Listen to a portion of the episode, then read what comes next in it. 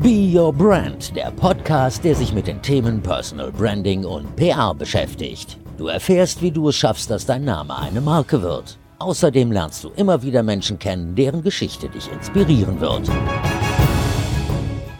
Hallo und herzlich willkommen zu Be Your Brand, deinem Podcast für Personal Branding und PR. Dem Podcast, der dir helfen will, deine Personenmarke zu finden, aufzubauen und dich authentisch zu präsentieren. Mein Name ist Verena Bender, ich bin Personal Branding Coach, PR-Managerin und Host dieser Show. Und ich freue mich sehr, dass du heute wieder dabei bist. Heute gibt es nämlich eine Interviewfolge und meinen Gast, kennen bestimmt schon einige von euch. Hier bei BioBrand ist sie schon öfter als das Beispiel für einfach die Personal Brand überhaupt genannt worden. In den letzten Jahren hat sie sich ein gigantisches Netzwerk aufgebaut. Es geht um Wahrscheinlich habt ihr es sowieso schon gelesen. Es geht um Tijen Onaran. Zwischendurch habe ich mich echt gefragt, ob die sich klonen kann. Allein letztes Jahr war sie auf mehr als 350 Veranstaltungen und sie hat ihr erstes eigenes Buch veröffentlicht, das jetzt rausgekommen ist. In unserem Gespräch geht es um das Thema Netzwerken. Es gibt Tipps für Anfänger, aber auch für Fortgeschrittene. Tijen spricht über ihre persönlichen Rituale, über ihr Umfeld, das immer wieder dafür sorgt, dass sie ihre Power behält. Es geht um das Thema Abschalten, um Social Media und um ganz viele andere Themen. Und ich wünsche euch einfach ganz viel Spaß mit dem Gespräch mit Tijen Onaran.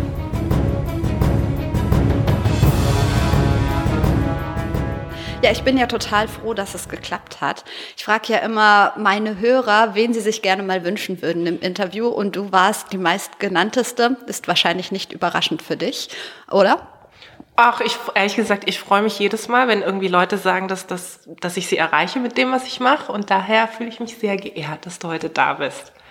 Danke. Für den einen, der dich noch nicht kennt. Wer ist Tijen Onaran und wie viele Nachrichten, persönliche Nachrichten, hast du heute an einem Mittwochmorgen um elf schon bekommen? Ich bin Tijen, ich bin Unternehmerin, habe verschiedene Unternehmen. Ich glaube, das prominenteste ist gerade ähm, Global Digital Women, abgekürzt GDW, mit dem ich eben versuche, ähm, Diversität und Digitalisierung zusammenzubringen, also vor allem Frauen aus der Digitalbranche zu empowern, wie es so schön heißt, sie zu vernetzen, sie sichtbar zu machen, aber vor allem auch Unternehmen tatsächlich darin zu beraten, wie sie diverser werden können an der Stelle. Ähm, daneben habe ich noch Female One Zero gegründet, zusammen mit Natascha Zelko, mit einer Journalistin. Das ist ein Online-Magazin, wo wir praktisch all diese Geschichten zeigen und fassbar und nahbar machen. Da moderiere ich viel, halte Vorträge, schreibe Kolumnen ähm, und ähm, habe auch einen Podcast, sozusagen für Business Punk mache ich das ähm, und habe ein Buch geschrieben. Genau. Und wie viele Nachrichten habe ich heute schon bekommen? Ich habe sie nicht gezählt, aber ich weiß, dass ähm, es mich so anderthalb Stunden gekostet hat, weil ich mir immer versuche, morgens so eine Zeit zu blocken, wo ich wirklich alle meine Kanäle mal update, den Leuten. Ich versuche auch wirklich fast jedem noch persönlich zu antworten, weil es mir ein Herzensanliegen ist. Aber deswegen ist mir diese morgendliche Zeit ähm, so heilig tatsächlich. Ich glaube, das werden die längsten Shownotes, die ich je geschrieben habe für den, für den Podcast. Ähm, dieser Teil bis auf die Nachrichten gerade, also das war ja meine zweite Frage, wie viele Nachrichten du bekommen hast. Der erste Teil, war das dein Elevator Pitch? Ja, wahrscheinlich ähm, ist das schon etwas, ähm, was mein Leben ja auch ausmacht. Und das macht ja auch so ein Pitch aus, dass du ähm, in der Lage bist, in aller Kürze und Würze ähm, zu erzählen, was du eigentlich machst und warum du es machst und was dich ein Stück weit antreibt. Und ähm, ich hoffe, das konnte ich irgendwie rüberbringen. Aber es ist mir eben auch wichtig, ähm, gerade Menschen das rüberzubringen, die so gar nichts mit dem Thema zu tun haben. Weil ich glaube, das ist die größte Kunst, auch Leute zu erreichen, die sagen, so Diversity, ähm, warum eigentlich, ja? Ich habe nämlich in deinem Buch gelesen, in der Netzwerkbibel, wie wichtig es ist. Also da sind super viele wichtige Tipps drin. Wir können auch nicht auf jeden eingehen, aber das mit dem Elevator Pitch hast du äh, unter anderem aus oder rausgearbeitet und das ist schon ein wichtiges Thema für jeden, sagst du, oder? Ich finde es extrem wichtig, dass Menschen, die ähm, entweder selbst ein Unternehmen haben oder auch angestellt sind, ähm, in der Lage sind, wirklich kurz und knapp das zu erzählen, was sie eigentlich machen. Und mir fällt es immer wieder auf, dass ähm, es viele Menschen gibt, die Großartiges machen, aber nicht in der Lage sind, das rüberzubringen. Und ich glaube, das ist auch ein bisschen ein deutsches Phänomen, weil wir nicht ähm, das in der Schule gelernt haben. Ähm, ich weiß noch, mein erstes Referat musste ich an der Uni halten. Ja, also ich bin vorher immer drum herum gekommen. Und auch in der Uni war das eher eigentlich eine, eine Leseprobe im Grunde von mir, so eine kleine Vorlesung. Ähm, daher in anderen Ländern lernst du ja dieses ganze Thema Storytelling. Wie kannst du eigentlich ein Projekt so rüberbringen, dass das alle am Ende des Tages verstehen, schon an der Schule. Und daher glaube ich, dass wir das so sehr stiefmütterlich behandelt haben. Und deswegen ist mir auch wichtig, das so zu betonen, weil ich finde, das ist eine der zentralen Grundlagen, gerade wenn es zum Thema Netzwerken geht. In dem Moment, wo du auf einer Veranstaltung jemanden triffst, musst du in der Lage sein, kurz und knapp zu erzählen, was du eigentlich machst. Und daher habe ich es ähm, so betont in dem Buch. Kann das jeder üben? Kann das jeder lernen? Auf jeden Fall, das kann jeder lernen. Ähm, ich glaube, es gibt Menschen, die bringen so eine äh, Grundtalent mit, weil sie einfach Spaß haben, Dinge zu erzählen, vielleicht auch irgendwie auf einer Bühne zu stehen. Ähm, also mir hat das tatsächlich geholfen, dass ich eben in jungen Jahren so politisch aktiv war, weil wenn du da mit 18, 19 auf großen Bühnen stehst und eigentlich auch nicht unbedingt jeden Wahlbaustein, Sprachbaustein von der Partei kennst und vielleicht das ein oder andere Mal die auch Sachen überlegen musst, also eine Argumentation auch herleiten, dann bist du gezwungen, im Grunde ähm, jeden Tag so einen Elevator-Pitch zu machen. Ähm, daher mein Tipp an der Stelle, ähm, engagiert euch, geht in Organisation. Das muss nicht eine Partei sein, das können auch NGOs sein, wo ihr lernt, in gewissen Zirkeln zu üben, zu präsentieren, mit anderen zu diskutieren. Und ähm, es gibt ja auch diverse Clubs sozusagen, ähm, die dann eben auch verschiedene Menschen zusammenbringen. Am Ende des Tages machen wir das ja auch mit GDW. Ähm, und das ist etwas, was dir hilft, das in so einem geschützten Raum erstmal zu üben. Also auch zu argumentieren. Wie kannst du eigentlich eine These so aufbereiten, dass sie fest ist und dass du dich auch nicht von anderen Argumenten ja ablenken lässt. Und daher mein Tipp, engagiert euch und probiert euch einfach aus. Wann hast du das für dich entwickelt? Als du in der Politik warst oder schon vorher? Ich glaube, ich habe schon immer wahnsinnig gerne diskutiert mit meinen Eltern. Deswegen haben sie ja auch irgendwann gesagt, das äh, können wir nicht mehr ähm, ab, das geht nicht mehr. Wir wollen, wenn wir abends nach Hause kommen, nicht mal so anderthalb Stunden mit dir Anne Will spielen, ja. Und ähm, ich habe das schon immer sehr gern gemacht. Und mein Ding war halt, ich war jetzt nicht eine super Schülerin ähm, und daher musste ich äh, Nebenkriegsschauplätze bauen.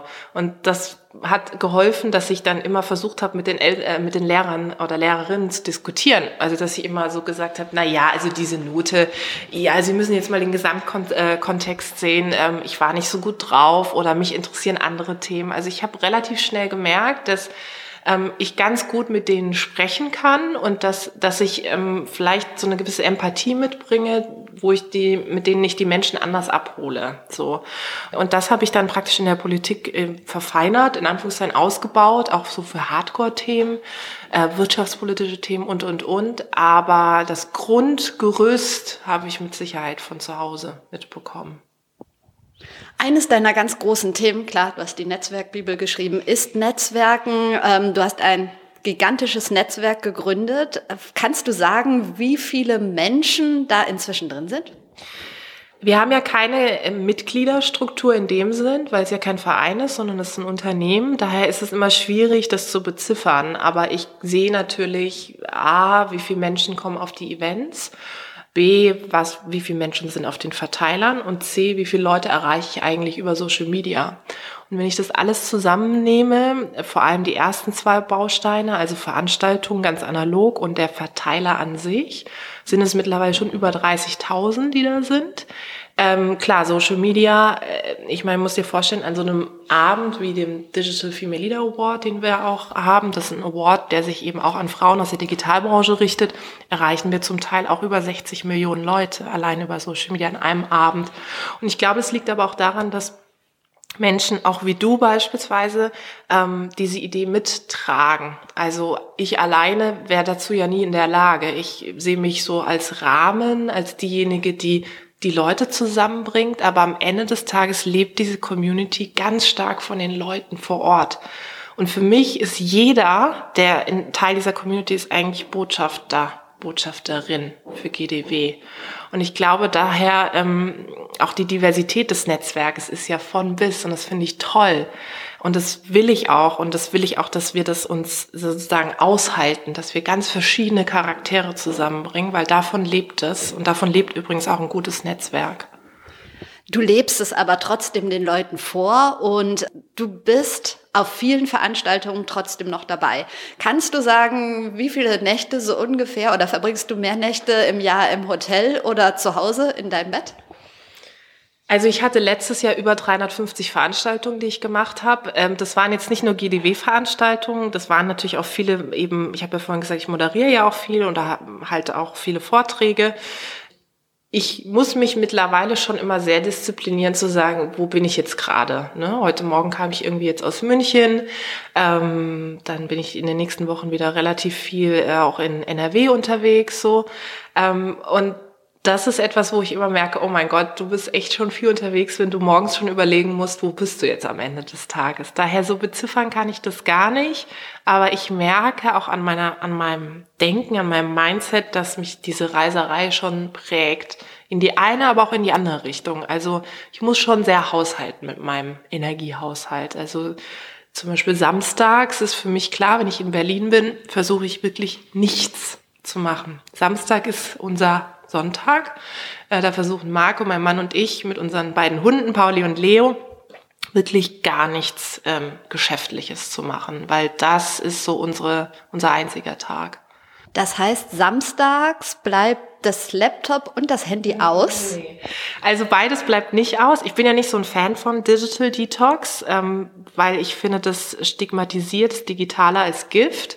Und das ist es ja eigentlich nicht. Und ich finde auch, dass du das ja selber in der Hand haben kannst, zumal für mich das Digitale ja das Tor zur Welt ist. Ne? Ich habe ja über das Digitale im Grunde das Netzwerk auch aufgebaut und auch die Themen, die ich habe, kann ich sehr stark über das Digitale kommunizieren. Daher, ich brauche gar nicht Digital Detox, um abzuschalten. Was ich brauche, ist zu sagen, okay, ich ähm, antworte jetzt zum Beispiel tatsächlich nicht auf E-Mails, ich nehme mir die Pause, ähm, ich antworte vielleicht auch nicht direkt auf einen Tweet oder ich kommentiere nicht direkt was, aber ich lese trotzdem die Sachen und ich habe mittlerweile auch nicht so diesen Impuls, das hatte ich früher viel stärker, okay, ich muss jetzt direkt antworten. Ja, das kann ich jetzt nicht stehen lassen, äh, so, wenn jetzt Stunden vergehen, was passiert dann? Und das erfordert auch eine Menge Disziplin und vor allem auch eine gewisse Entspanntheit, dann einfach zu sagen, ich guck's mir an, aber ich antworte dann eben einen Tag später. Cool, die habe ich noch nicht. Also ich mache es wirklich, dass ich dann gar nicht reingucke, weil ich weiß, so wie du gesagt hast, dann lese ich was und dann denke ich, nee, antwortest du nicht drauf. Aber es ist trotzdem immer, immer im Hinterkopf. Ja. Es ist immer da. Wie hast du das geschafft, das so dann auszublenden bis zum bestimmten Zeitpunkt? Ich glaube, die Kunst ist ähm, mit dem, was wir tatsächlich ähm, auch machen, äh, irgendwann das Momentum zu erreichen, zu sagen, ja, es ist toll, wenn du ganz viel Feedback bekommst, ganz viel Rückmeldung von ganz unterschiedlichen Menschen. Deswegen macht man es ja auch am Ende des Tages. Man will Leute erreichen. Aber die Kunst ist, sich davon nicht abhängig zu machen.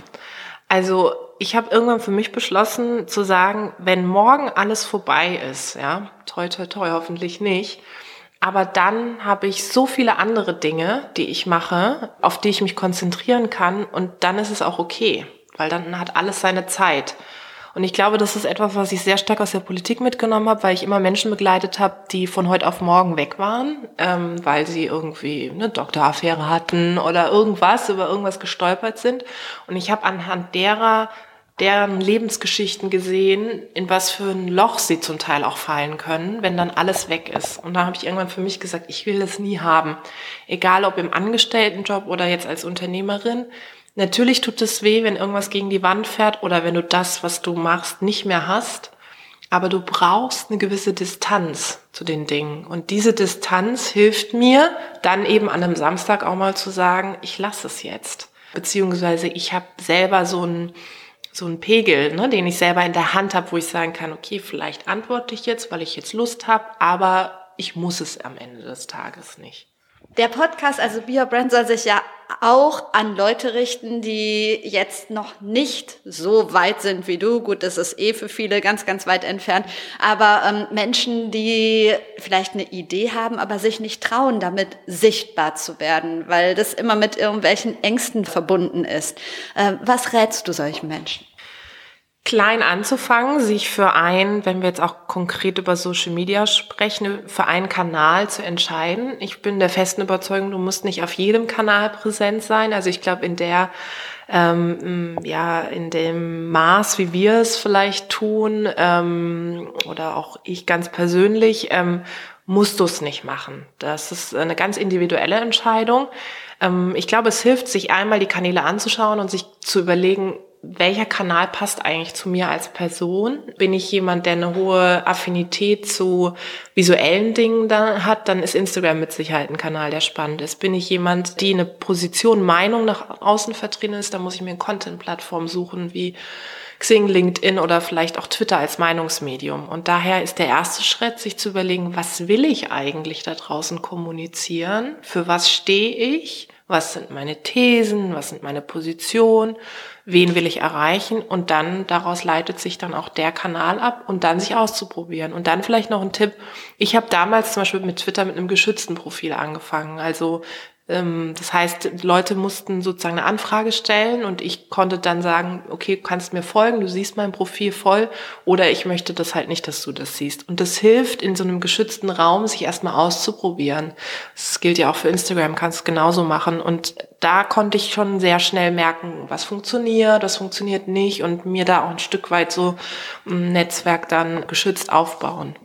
Und das ist dann gewachsen und gewachsen und jeder hat ja schon im, oder viele haben die Sorge, oh Gott, was, wenn dann jemand kommt, der das alles nicht gut findet? Hast du solche Erfahrungen? Also hast du auch mit Hatern ist jetzt vielleicht ein bisschen zu viel gesagt, aber mit Leuten zu tun online, die das nicht so toll finden, was du machst? Also ich weiß nicht, warum das bei mir so ist, aber ähm, es ist tatsächlich so, dass ich ähm, zumindest ähm, nicht so wahnsinnig viele negative Rückmeldungen bekomme. Es gibt mit Sicherheit Leute, die die Dinge, die ich mache oder auch die Position, die ich vertrete, gerade auch in diesem Diversity-Kontext ähm, nicht gut finden, aus welchem Grund auch immer. Aber ich krieg's nicht unmittelbar kommuniziert. Also es ist selten, wirklich ganz selten. Ich müsste sehr intensiv nachdenken, dass mir jemand mal aktiv schreibt. Das finde ich nicht gut ähm, oder ähm, das, das ähm, ist etwas, warum kommst du auf sowas, finde ich total bescheuert, ja, so. Gibt durchaus Menschen, die einfach eine komplett andere Meinung haben, aber dass sie mich jetzt destruktiv angehen, nicht in der Form. Das einzige Mal, wo ich es gemerkt habe, ist, ähm, als ich ähm, einen Artikel im Handelsblatt äh, veröffentlicht habe in meiner Kolumne zum Thema äh, Migrationshintergrund, ja, den, den ich ja auch habe. Und da habe ich halt geschrieben, dass wir halt oft in so Stereotypen sind. Und da hatte mir irgendwie irgend so ein äh, Mensch geschrieben, ähm, ja, geh doch, geh doch dahin zurück, wo du eigentlich herkommst und so. Und dann ähm, habe ich halt auf meinen Kanälen geschrieben, ich verstehe das gar nicht, weil Karlsruhe Dollach ist zwar schön, aber ich will halt nicht wieder dahin zurück. Und ähm, ich glaube, für einen selbst ist ganz wichtig, so als Tipp, man, du brauchst schon gesundes Selbstbewusstsein, um auf diesen Kanälen aktiv zu sein. Und da hilft dir aber auch wieder diese gesunde Distanz. Also eben nicht sich abhängig von diesem Applaus zu machen, sondern ein Stück weit auch zu sagen, ja, okay, wenn du halt jetzt weniger Likes hast, dann ist es so, aber die Reichweite sagt ja gar nichts über deinen Content aus. Und die sagt auch gar nichts darüber aus, wie viele Menschen du am Ende des Tages erreicht hast. Du kannst mit drei Likes wahnsinnig viel machen, viel Impact generieren und mit 500 Likes wenig Impact. Und daher glaube ich, sich immer in Erinnerung zu rufen, ähm, das wahre Leben oder das Leben, das dich ausmacht, das so an dir nah dran ist, ähm, Werte, die dich prägen, sind deine Freunde und deine Familie. Und wenn du die zusätzlich über Social Media erreichst, super, aber ähm, es ist nicht der einzige Ort, an dem alles stattfindet. Du hast in den letzten Jahren ja wahnsinnig viele spannende Menschen kennengelernt, die sich getraut haben, mit ihren Projekten rauszugehen. Ähm, sonst hättest du sie wahrscheinlich gar nicht kennengelernt. Fallen dir ganz spontan ein, zwei Beispiele ein? Also jetzt in dem Moment, morgen oder gleich können es andere sein, wo du denkst, boah, es ist so gut, dass die diesen Schritt gemacht haben. Also ohne Schmarrn, ich finde es wirklich toll, was du machst, weil ich finde, das ist nochmal, ähm, äh, äh, ist nicht abgesprochen übrigens. ähm, nee, weil ich finde, ähm, ich meine, du hast einen Job und du hast dir ganz viel nebenbei aufgebaut und das muss man einfach erstmal schaffen. Weil wenn ich so zum Beispiel an meinen Tag denke und ich hätte jetzt äh, irgendwie wer, äh, sag ich mal, angestellt, ja, das ist ja auch nochmal ein anderer Rahmen. Das heißt, du bist natürlich erstmal viel reglementierter. Du hast feste Zeiten, wo du irgendwo sein sein musst, äh, feste Deadlines und dann abends sich nochmal hinzusetzen oder morgens und zu sagen, ich habe eine Vision, eine Idee für ein Projekt, ein Blog, ein Podcast und das hinzubekommen, das finde ich extrem Hut ab und das bist du, das sind aber auch andere Menschen da draußen. Ähm, ich habe zum Beispiel heute gesehen, dass die ähm, Michaela Kühn von der Telekom, die hat irgendwie ihren Blog jetzt veröffentlicht zum Thema Introvertierte und so. Das finde ich auch ganz toll, ja. Sowas finde ich toll, wenn Menschen eben nebenbei Dinge anfangen, weil das zeigt, dass sie Hunger und Lust haben. Und daher ähm, was ich immer super finde, sind eben Leute, die über das Digitale eben für Ideen kämpfen. Also wer auch so eine tolle Person ist, ist hier habe ich vor kurzem jetzt mal live kennengelernt, ist Düsen Tekal. Das ist eine Menschenrechtsaktivistin, die viel auch in diesem Jesiden-Kontext sozusagen unterwegs ist und sich sehr auch für ähm, Frauen ähm, einsetzt tatsächlich. Und die äh, kommuniziert auch super viel, auch auf Instagram und auf Twitter und nimmt die Leute mit in ihre Arbeit. Und das ist ja auch eine Arbeit, die wahnsinnig, ich sag mal, auch angreifbar ist. Und äh, wie viel die an Hater-Nachrichten bekommt, das will ich gar nicht wissen. Und natürlich gibt es da noch wahnsinnig viele Beispiele aus unserem Netzwerk, ne, aus, aus GDW die sind alle mitunter ganz toll. Übrigens auch die ganzen männlichen Vertreter, äh, die Franks und Daniels und wie sie alle heißen, also Frank Behrendt oder auch Daniel Mack, äh, die sind ganz großartig und ohne die würde das auch nicht gehen an der Stelle. Erstmal danke für das Kompliment. Und dann, wie definierst du eine Personal Brand? Also erstmal finde ich, jeder hat eine. Ähm, also jeder ist eine Marke im Grunde. Ähm, die Frage ist, ähm, nimmst du das irgendwann selbst in die Hand oder nicht? Also überlässt du das Thema Agenda-Setting anderen? Ähm, eben die für dich eine Story sich überlegen oder dich mit Themen identifizieren? Oder nimmst du es selber in die Hand und sagst, ich möchte gern für die und die Themen an der Stelle stehen und ich möchte auch, dass Leute mich mit diesen Themen identifizieren? Ich habe mich jetzt sehr stark auch ähm, mit diesem ganzen Thema auseinandergesetzt. Was macht eigentlich so, ich sag mal, eine persönliche Marke auch aus? Und was ich gelesen habe, ist so dieses ganze Konzept rund um eigentlich Social Me, also dieser Hashtag Social Me, wo es eher darum geht, dass man nicht nur für Themen steht, also Hardcore-Themen, ob es jetzt Tech-Themen sind oder was auch immer, aber vor allem auch so dieses Menschsein, also dass ich eben auch meine eigene Story nochmal so ein bisschen erzähle. Wie bin ich eigentlich dahin gekommen, wo ich bin? Was sind vor allem meine Werte? Haltung ist ein Riesenthema, das gerade auch diskutiert wird. Und warum sehe ich die Themen, wie sie sind? Und das finde ich ganz interessant, weil das nochmal so ein bisschen diesen Blick öffnet zu sagen, ja, ich kommuniziere Themen, aber am Ende des Tages mache ich das über meine Persönlichkeit und nutze nutze eben Social, also diese sozialen Medien dazu, andere Menschen zu erreichen und auch ein Stück weit Multiplikatoren zu erreichen, die das dann wieder in ihre Kreise reintragen. Hast du ein Beispiel oder noch ein Beispiel für jemanden, der für dich eine Personal Brand darstellt? Und ich sage jetzt extra, du kannst zum Glück nicht, also zum Glück äh, T-Gen sagen, weil das sagen sowieso die meisten, oder Frank Behren. Der ist jetzt einfach einmal gestrichen, ja. den darfst du bitte ja, nicht nennen. Wer fällt dir sonst ein?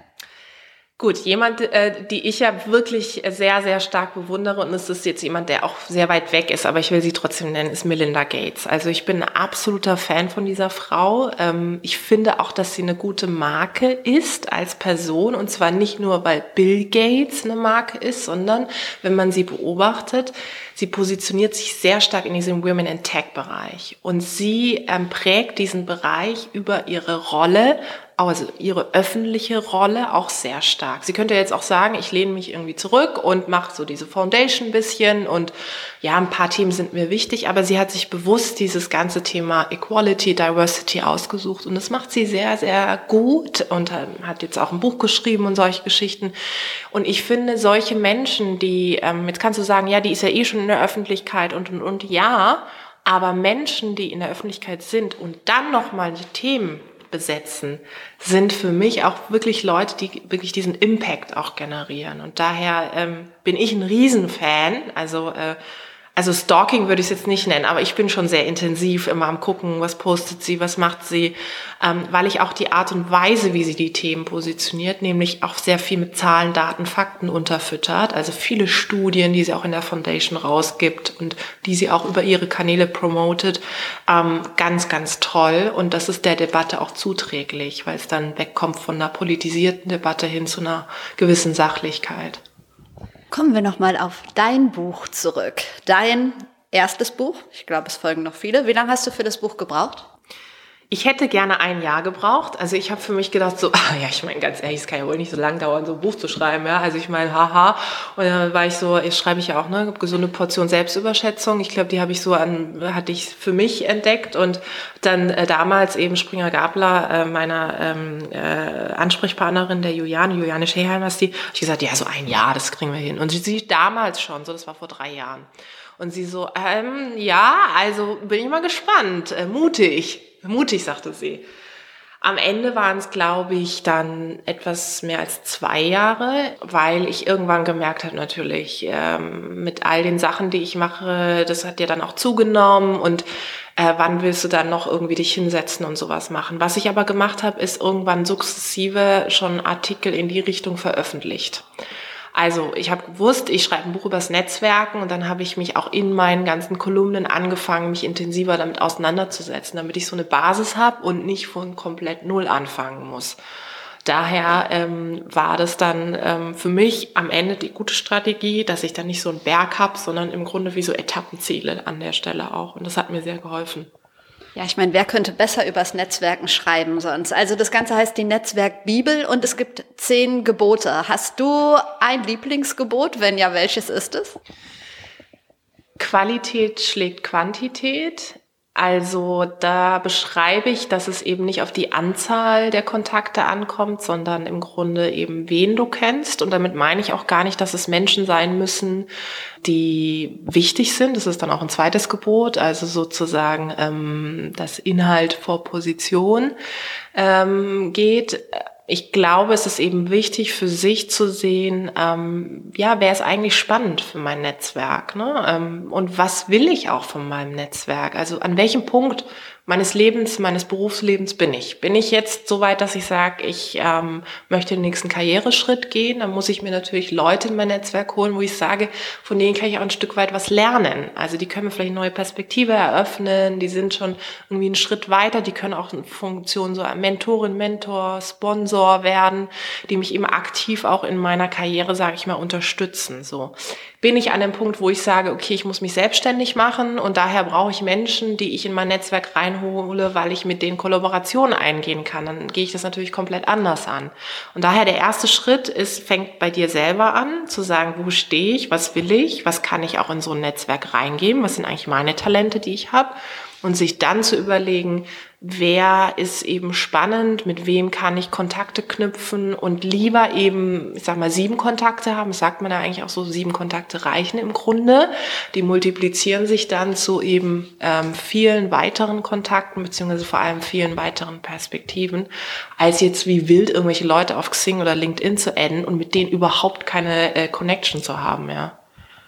Hast du, du hast jetzt schon ein paar Sachen gesagt, also klar, du brauchst deine Position. Ähm, jemand, der sich jetzt noch nicht so traut, auch irgendwo hinzugehen und so, so zwei Anfänger-Tipps? Das erste ist ähm, Social Media. Also es hilft dir, ähm, wenn du auf der Couch sitzt und erstmal anfängst, dir eben einen, einen Social Media Account zuzulegen auf irgendeinem dieser Kanäle setzt voraus, dass du dich einmal damit beschäftigt hast, welche Kanäle eben an der Stelle für dich Sinn machen und dann erstmal den Leuten folgen, die du spannend findest und mal beobachten. Einfach erstmal beobachten. Und irgendwann den Mut zu haben, vielleicht mal Dinge zu kommentieren oder mal eine persönliche Nachricht zu schreiben. Ich glaube, das ist einfacher in so einem geschützten Raum, wie wenn du auf eine Veranstaltung gehst, das Gefühl hast, du musst dich jetzt zu irgendwelchen wildfremden Leuten dazustellen und irgendwelche seltsamen Gespräche führen. Ähm, das erfordert einfach wahnsinnig viel Mut. Trotzdem finde ich es wichtig, und das wäre der zweite Tipp, alleine auf Veranstaltungen zu gehen. Also wirklich anzufangen zu sagen, ich gehe, also der erste Punkt ist, ich gehe erstmal alleine auf eine Veranstaltung. Der zweite Punkt ist, wenn ich zwei, dreimal alleine auf eine Veranstaltung gegangen bin, setze ich mir das Ziel, eine Person anzusprechen. Nicht viele, sondern eine einzige Person. Es kann der Gastgeber sein, Gastgeberin, es kann eine Referentin sein, es kann auch ähm, Gast sein, Teilnehmer. Und ich glaube, das hilft, also so wie so Etappenziele, sich zu überlegen, das macht das Ganze ein bisschen nahbarer und greifbarer und ist dann nicht so ein, oh mein Gott, ich fühle mich jetzt irgendwie, ich muss jetzt da ganz viel reingeben und investieren an Zeit und Aufwand und dann kommt am Ende irgendwas raus. Also ich glaube, sich das in den Alltag so zu integrieren, dass man sagt, das peu à peu erschafft man sich so ein Netzwerk, ist ähm, ja die beste Strategie. Steht auch alles im Buch. Vieles habe ich selber gemacht, also vor Jahren schon, finde ich super. Aber trotzdem hast du in deinem Buch nicht nur Tipps für, für Einsteiger, sondern auch für Fortgeschrittene. Das finde ich ja ganz cool.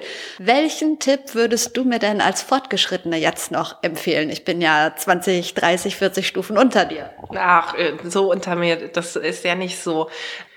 Also ich finde, du machst das super tatsächlich, ähm, vor allem auch, wie du die digitalen Medien ähm, nutzt. Ähm, ich würde mir, ich will noch mehr von dir lesen. Also ich will noch mehr deine Gedanken lesen. Ich möchte einfach wissen, wie du zu Themen stehst. Das eine ist sozusagen anderen eine Bühne zu geben, was du ja großartig machst mit deinem Podcast, mit deinem Blog. Aber ich möchte wissen, wie steht Verena eigentlich zu bestimmten Themen im Bereich Kommunikation?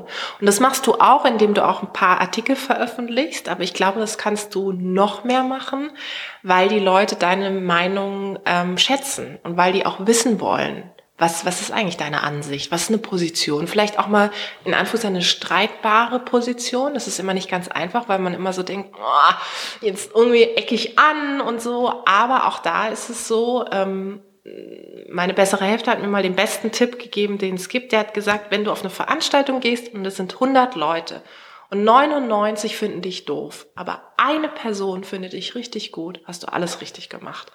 Und das ist etwas, wo, wo ich immer mitnehme, wo ich denke, wenn ich eine Person erreiche in diesem ganzen Saal, dann ist doch fein, weil dann habe ich irgendwie diese Person erreicht, ist doch gut. Und ich glaube, das ist etwas, was total hilft. Also als Fortgeschrittener sich nochmal wirklich dezidiert zu überlegen, wo will ich eigentlich hin und wie will ich jetzt auch die Öffentlichkeit, die ich jetzt schon habe, die Leute, die mir schon folgen, die schon kommentieren, wie will ich die noch stärker erreichen mit den Themen, die ich habe, mit den Positionen, also stärker noch in den Positionen zu werden. Das ist etwas, was jetzt nicht nur für dich, sondern ich glaube generell für, für Fortgeschrittene äh, beim Netzwerken oder auch beim sich positionieren ähm, betrifft. Wie schlimm ist es denn dann, wenn sich diese Position vielleicht doch mal ändert? Ich finde es überhaupt nicht schlimm. Also ähm, ehrlich gesagt, das kenne ich bei mir selber, dass ich auch Positionen ähm, habe, wo ich sage, also ich war zum Beispiel ganz, ganz lange ein absoluter Gegner der Frauenquote. Also wirklich, ich habe das total abgelehnt. Heute ist es immer noch so, dass ich das nicht unbedingt das Mittel finde, was äh, zu mehr Gleichberechtigung führt, weil ich glaube, da sind viele andere Faktoren wichtig. Aber ich sehe schon, dass es ein Türöffner sein kann. So, das heißt, ich habe meine Position etwas verändert. Und ich finde das nicht schlimm, weil ich meine, du kannst das auch gut begründen und erzählen. Ich meine, wir Menschen, wir entwickeln uns weiter und ich bin mir sicher, du stehst heute an einem komplett anderen Punkt als vor drei Jahren. Bei mir ist es sogar so, dass ich heute an einem anderen Punkt stehe als vor einem Jahr. Und daher ähm, ist es total gut in dem Moment, wo du das echt rüberbringst und eben die Leute wirklich, deswegen dieses Social Me sozusagen an deiner Person teilhaben lässt, auch mal zu sagen, wisst ihr was, Leute, ich habe immer lange gedacht, Frauenquote ist irgendwie äh, nicht so cool, ja. Und jetzt merke ich auch einfach in meiner Arbeit, ja, an der einen oder anderen Stelle kann es auch tatsächlich mal was bewirken. Und da ehrlich zu sein, ist extrem viel wert, gerade wenn man eben ähm, ja sich positionieren möchte und auch für Themen stehen will und vor allem mit diesen Themen auch wahrgenommen werden will.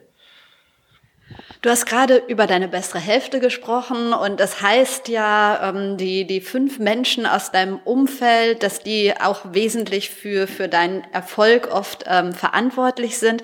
Hast du dir dein Umfeld, bewusst oder unbewusst, in den letzten Jahren so ein bisschen aufgebaut, vielleicht auch aussortiert, Menschen, die einen so runterziehen, oder ist es so geblieben wie vor fünf oder zehn Jahren? Es gibt mit Sicherheit so einen harten Kern, die irgendwie immer bleiben, die mich auch schon lange kennen, schon sehr lange ähm, und die auch schon das alles jetzt, sage ich mal, mitbegleiten und vor allem auch Menschen sind, die ganz gut so einen Zusammenhang herstellen können. Also die sagen können, die dann weißt du noch vor fünf, sechs Jahren oder vor zehn Jahren, wo du da standest. Das finde ich immer großartig und ich will mir das auch bewahren.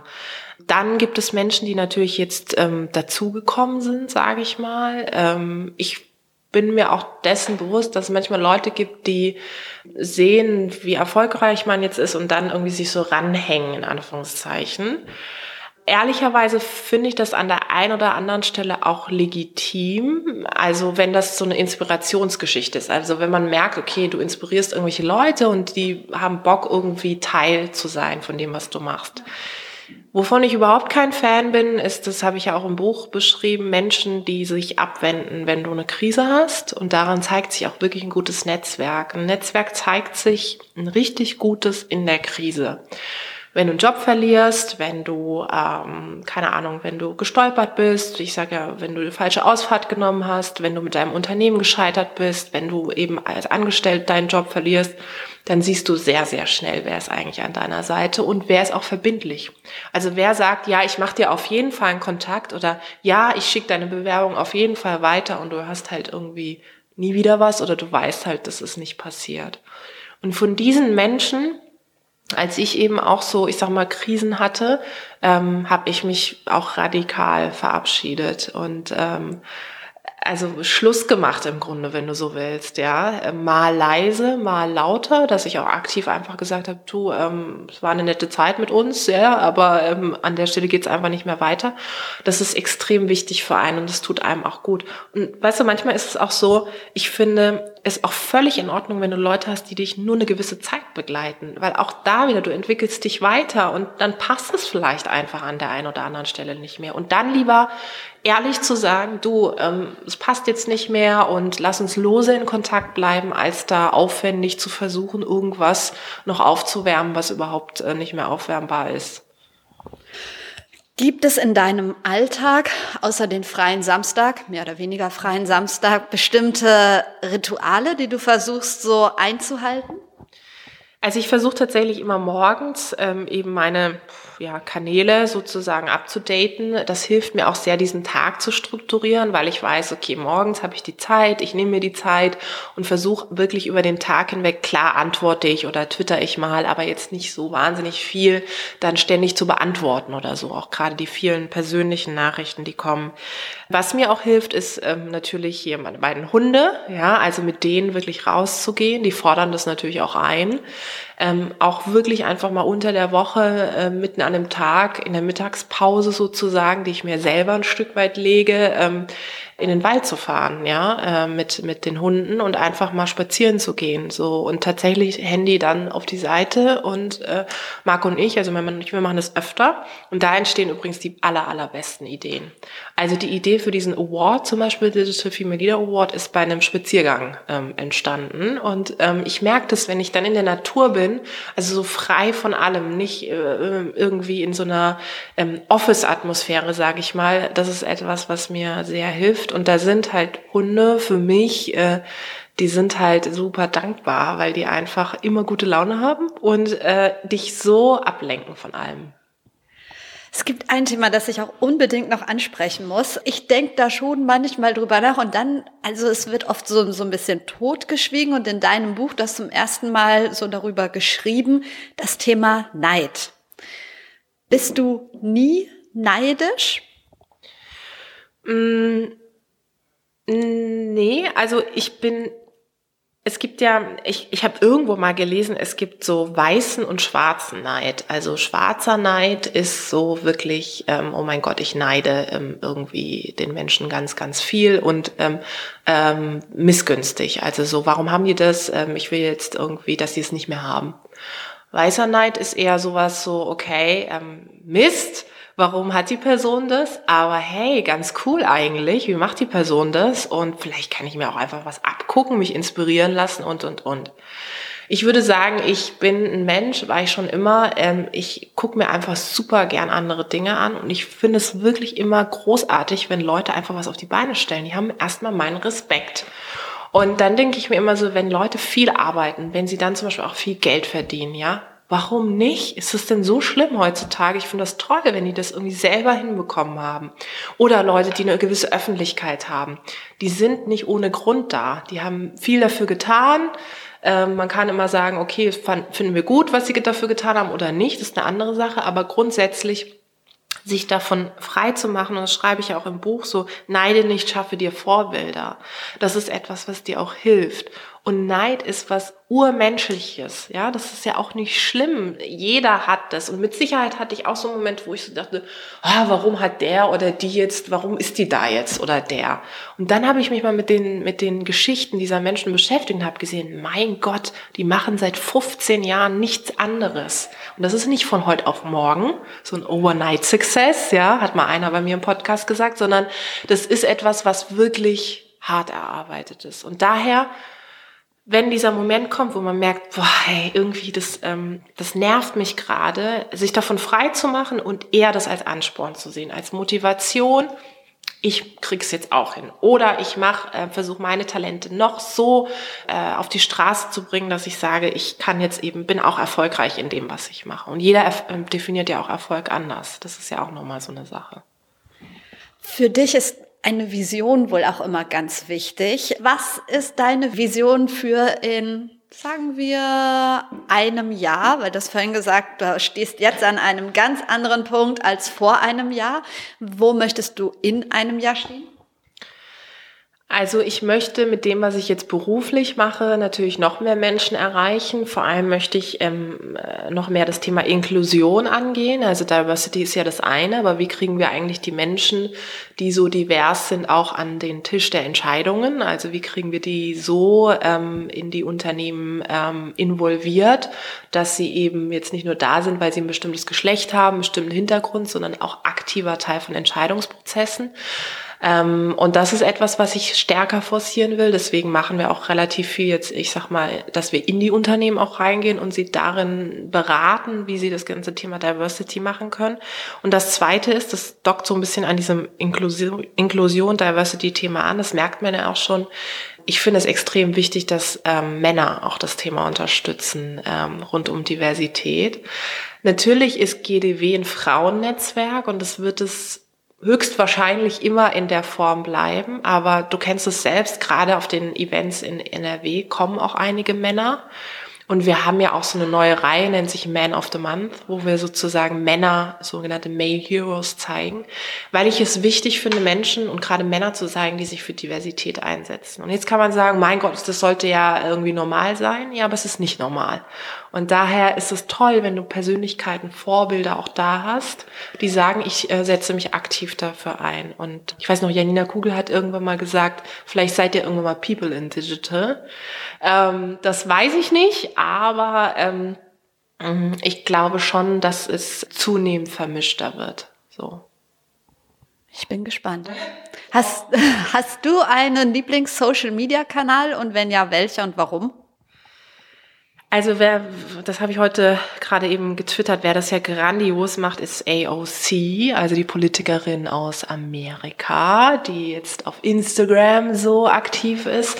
Da gab es jetzt einen Artikel in, in der FAZ, die Insta-Politikerin, die auch auf Twitter sehr aktiv ist und so weiter, die für mich eine Person ist, die in ihre Rolle als Politikerin die Social-Media-Kanäle grandios nutzt. Und zwar, weil sie es einfach so pur und so echt macht. Und das finde ich toll und ich finde, da können sich viele deutsche Politikerinnen und Politiker eine Scheibe abschneiden, aber auch ehrlich gesagt viele Menschen aus der Wirtschaft. Also diese Nahbarkeit zu vermitteln über die sozialen Medien und der Blick hinter die Kulissen. Also viele sagen immer, es interessiert doch keinen, was ich jetzt hier arbeite und mein Arbeit, äh, mein Alltag ist so langweilig. Nee, es interessiert wirklich viele Menschen da draußen, was man eigentlich so macht. Und du wirst es selber auch kennen. Manchmal denkst du dir so, jetzt poste ich irgendwas, keine Ahnung, wie ich gerade ähm, einen Artikel schreibe und denke mir so, das ist vielleicht nicht so spannend, der Prozess. Für viele ist genau dieser Prozess wahnsinnig spannend. Und daher folge ich ihr extrem gerne und ähm, Ansonsten ehrlicherweise sehr vielen auch aus, aus dem GDW-Netzwerk, die in äh, vor Ort ähm, großartige Sachen auf die Beine stellen. Ich, also ich hole mir über diese einzelnen Kanäle wahnsinnig viel Inspiration. Also ich gucke immer noch, was machen die Menschen, was treibt die um, was thematisch, wie reagieren die auch auf Posts bei GDW, ähm, beobachte sehr, sehr viel und frage auch sehr viel. Welchen Kanal nutzt du persönlich für dich, für deine Botschaften am liebsten? Mit Sicherheit Twitter ist so ein Kanal, der mir, glaube ich, am ehesten liegt, weil es eben so ein starkes Meinungsmedium ist und weil ich halt eben auch versuche, sehr viel über diese Artikel auch zu transportieren, was ich eigentlich ähm, denke und wofür, wofür ich stehe. Ähm, ich finde LinkedIn als Kanal auch ganz spannend, weil der so Facebook für Business ähm, ist. Instagram habe ich immer Schwierigkeiten gehabt, sage ich bis heute. Also ich bewundere deinen Kanal, das habe ich dir, glaube ich, schon mal gesagt, ähm, wie konsequent du das einfach durchziehst. Erstens mal bin ich nicht so ähm, äh, ein Mensch, der in der Lage ist, viel so visuell rüberzubringen. Also ich war schon immer schlecht, auch in so Grafiken und so. Ähm, ich habe mich jetzt mit der Zeit so ein bisschen, dass ich ein paar Bilder poste, ja, vielleicht meine eigene Sprache auch auf Instagram ein Stück weit gefunden. Aber ich bin, ich werde nie die Person sein, die sich irgendwie ganz lange jetzt damit beschäftigen kann. So, ähm, was ich gerade cool finde an Instagram ist mit dieser Story-Funktion zu arbeiten. Also da finde ich kann man mit der Community super gut kommunizieren oder mit den Menschen sozusagen, die einen folgen. Und ich bekomme darüber auch wahnsinnig viel Feedback, fast noch mehr als über die anderen genannten Kanäle, weil ich glaube, auch da gilt wieder so dieser geschützte Raum. Die Leute können mir persönlich schreiben und ich sehe es auch als allererstes und kann immer entscheiden, wie ich tatsächlich antworte, ja. Und das ähm, ist besser, glaube ich, als jetzt ein Tweet oder äh, bei LinkedIn oder auch bei Xing jetzt was zu kommentieren. Wir wollen auch mal zum Ende kommen. Ich könnte dir zwar noch 2000 Fragen stellen, aber wenigstens meine drei Abschlussfragen noch. Ich lasse mir ja von meinen Gästen immer gerne die weiteren Gäste empfehlen. Deshalb hast du zwei Menschen, die super zum Thema Personal Branding was erzählen könnten, die du mir empfehlen kannst? Ja, auf jeden Fall. Also das erste ist, ähm, ich glaube, die kennst du auch, ähm, Miriam Wohlfahrt, Gründerin von RatePay. Ist ein Bezahldienstleister, äh, also im Payment-Bereich, was ja wirklich echt erstmal so ein äh, relativ ähm, trockenes Thema ist, sagen wir mal ehrlich alle Payment-Leute werden mich jetzt da draußen hassen, aber für mich ist es jetzt nicht so wahnsinnig sexy auf den ersten Blick. Ähm, aber sie ist halt jemand, die diese Branche wahnsinnig geprägt hat und also in dieser Fintech-Branche als Frau, als eine der ersten Fintech-Pionierinnen. Und sie hat auch irgendwann, ich weiß gar nicht, vor einigen, vor zwei, drei Jahren oder so, wenn mich nicht alles irrt, angefangen zum Beispiel zu twittern und nutzt das auch sehr aktiv und hat sich da mittlerweile auch eine, eine interessante Zielgruppe in dieser Fintech-Branche aufgebaut. Und das finde ich so toll, neben dem, dass sie Unternehmerin ist. Und äh, man merkt es auch, wie sie das selber auch alles macht. Das ist etwas, was ich wahnsinnig spannend finde. Zweite Person ähm, ist auch wieder eine Frau. Ne? So viel zum Thema Inklusion. Toll, Tijen. Äh, Janina Kugel. Also ich finde halt, dass sie mit einer der Frauen in der Position ist, die gerade auch Twitter, übrigens auch Instagram, grandios nutzt. Ähm, sie positioniert sich, ihre Themen, ihr Team, ähm, ist auch eben sehr teamorientiert, versucht immer auch Menschen ähm, zu zeigen, die eben mit ihr zusammenarbeiten, die eben auch das ganze HR-Thema prägen und New Work. Und sie ist für mich wirklich eine, eine Koryphäe ähm, und ist auch eine, eine ganz tolle Frau, die, finde ich, auch mit so ganz vielen internationalen Persönlichkeiten, ich sag mal, mithalten kann. Ja, also äh, wo du auch denkst, wird dir mal gern irgendwie in die USA geschaut oder so Leute aus der Wirtschaft, die das super machen. Ich finde, Janina Kugel macht das wirklich grandios und ich folge ihr super gern, äh, super smart und sehr kompetent werde ich beide angehen. Hast du ein ganz persönliches Role Model und wenn ja, wer ist das?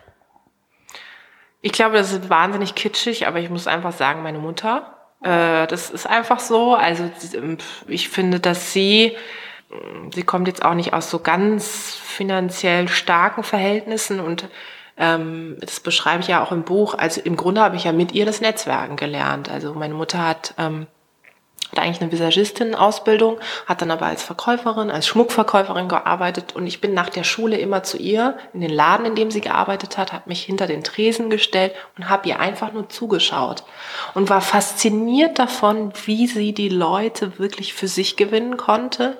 Und natürlich hat sie auch Dinge verkauft, aber nie Leuten irgendwas verkauft, was keinen Sinn machte oder um des Verkaufens willen, sondern sie hat immer geguckt, wie kann ich diese Menschen jetzt glücklich machen. Und sie hat diese Gabe, dass sie wirklich, also man kann es beobachten, wenn Menschen schlecht gelaunt sind. Meine Mutter schafft es mit einem Kompliment, mit einem Statement, mit irgendwie einem Wort, diese Menschen so ein Lächeln zu zaubern. Dann denke ich immer so, mein Gott, also ich ähm, ähm, glaube schon, dass ich auch ein empathischer Mensch bin, aber manchmal, wenn ich schlechte Laune habe, dann habe ich einfach schlechte Laune so. Und sie ist ähm, für mich auch so Krisen und hat immer an mich geglaubt, ähm, auch an der Zeit, als ich schlechte Schülerin war sehr schlecht.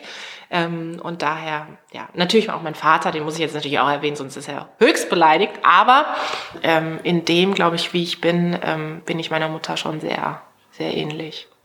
Meine allerletzte Frage, das beste Buch außerhalb der Netzwerkbibel, das du je gelesen hast.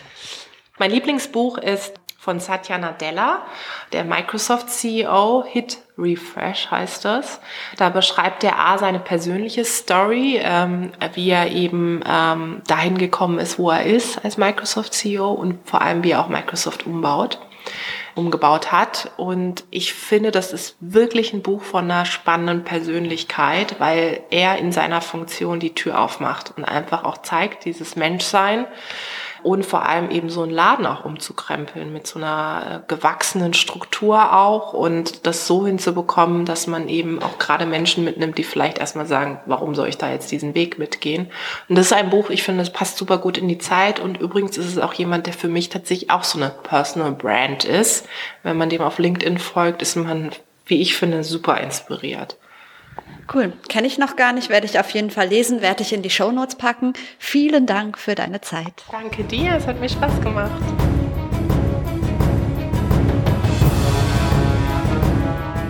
Dir vielen Dank fürs Zuhören. Ich bin einfach mal überzeugt davon, dass du irgendwas aus dem Gespräch mit Tijen mitnehmen konntest. Die Links zur Netzwerkbibel ähm, und zu Tijens Social Media Profilen und noch einige andere habe ich dir in die Shownotes zu dieser Folge gepackt. Das war's mit Be Your Brand. Wenn du magst, dann lass uns gerne vernetzen auf Instagram, auf Twitter, auf Facebook, auf LinkedIn, wo auch immer. Du findest mich überall unter Verena Bender oder unter @prleben. Und ich würde mich auch total freuen, wenn du mir zur aktuellen Folge bei iTunes eine Rezension hinterlassen würdest, eine 5-Sterne-Rezension würde mir helfen und auch anderen helfen, dass der Podcast leichter gefunden wird. Und ja, es würde mich total glücklich machen. Jetzt wünsche ich dir einen schönen Tag, Nachmittag oder Abend, wann auch immer du diesen Podcast hörst. Die nächste Folge gibt's Donnerstag. Bis dahin, trau dich rauszugehen. Ich glaube an dich.